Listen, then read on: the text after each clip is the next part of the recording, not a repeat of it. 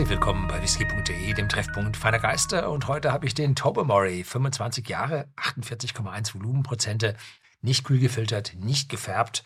Schauen Sie mir die tolle Farbe an. Für 398 Euro bei whisky.de im Shop hier mitgebracht.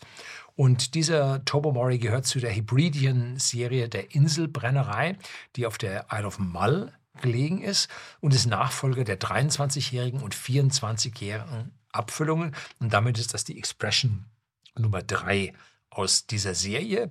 Und diese Whiskys haben unterschiedliche farbliche Bandrolen oben an der Cardbox und auch hier an der Kapsel.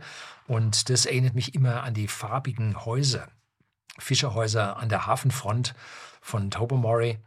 Und äh, ja, die sind so wunderschön farblich und pittoresk zum Ansehen. Und da direkt daneben steht dann die Brennerei. Und das passt einfach dazu, dass hier diese verschiedenen Farben da sind. Jeder denkt, oh, was sind das für Farben für, einen, für einen schottischen Whisky und so. Nein, das ist die Region dort von denen, die hier leben.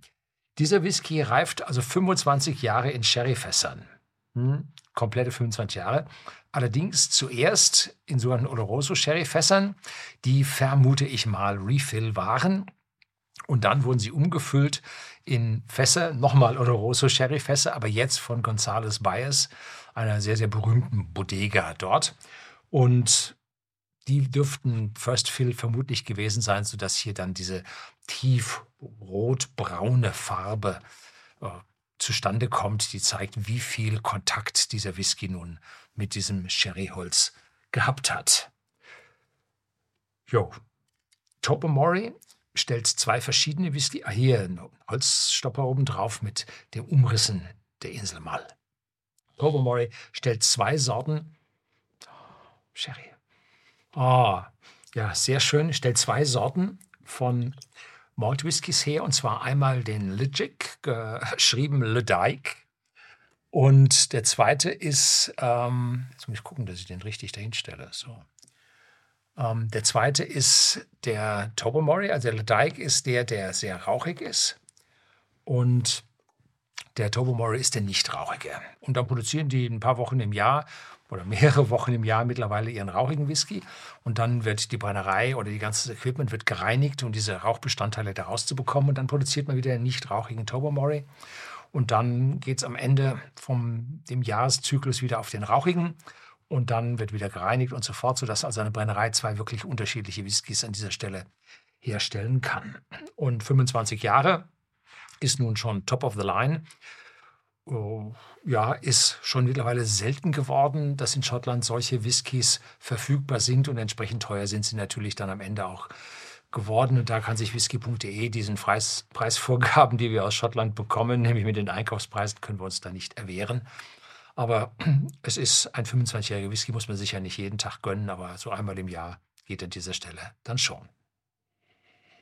Ja, das ist jetzt mein zweites Mal verkosten. Und am ersten Mal war es schon unglaublich komplex. Und jetzt kommt zuallererst ein Schwall von Vanille, kommt da zusammen mit einer Malzigkeit, mit einer milden, gesettelten Weichheit.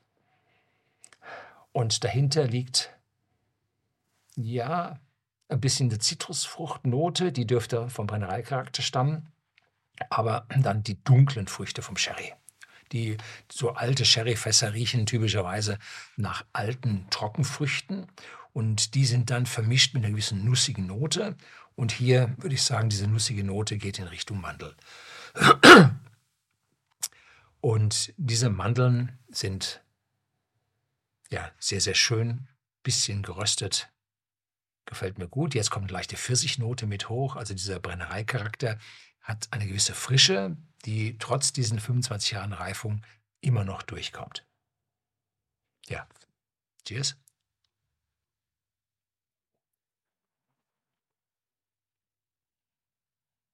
Hm. Voluminöser Antritt, also 25 Jahre Eichenholzfass, das spürt dann. Speichelfluss setzt ein, ganz massiv, leichte prickelnde Eichennote auf der Zunge. Leicht ist etwas untertrieben, doch deutlich auf der Zunge. Aber keine Bitterkeit dabei. Das breitet sich jetzt ganz im Mund aus. im Abgang ein bisschen trockener werdend und ein exotisches Gewürz. Hm. Hm.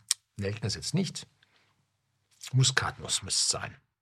Ja, so ein bisschen Muskatnuss, aber vermischt jetzt mit Orangen, Aroma kandierte Orangen und dazu dann dunkle Früchte wie Feigen, Datteln und solche Dinge. Also ein Potpourri von Fruchtigkeit, die von frischer Fruchtigkeit aus dem Brennereicharakter bis zur Dunkelfruchtigkeit aus den Sherryfässern reicht. Zimt, Kakao, ja.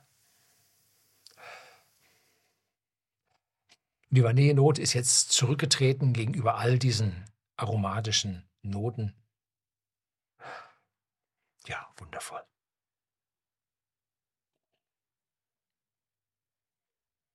Mhm.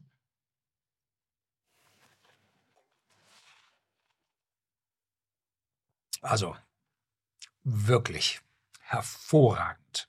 Also so ein voluminöser, ausdrucksstarker und dennoch vibrierend frischer Whisky mit einem sehr deutlichen Hang zur Reife über die Eichenfasslagerung und die deutliche Sherry-Note. Das ist schon was Besonderes, haben sie toll rausbekommen. Und es scheint so zu sein, dass das eine große Menge an Fässern war, die vor 25 Jahren befüllt wurden. Und im Jahr vorher wurde der 24-Jährige abgefüllt und im Jahr davor der 23-Jährige, sodass wir hier ja vermuten müssen, dass auch diese Fässer nicht beliebig lange halten werden und irgendwann einmal ihr Ende finden.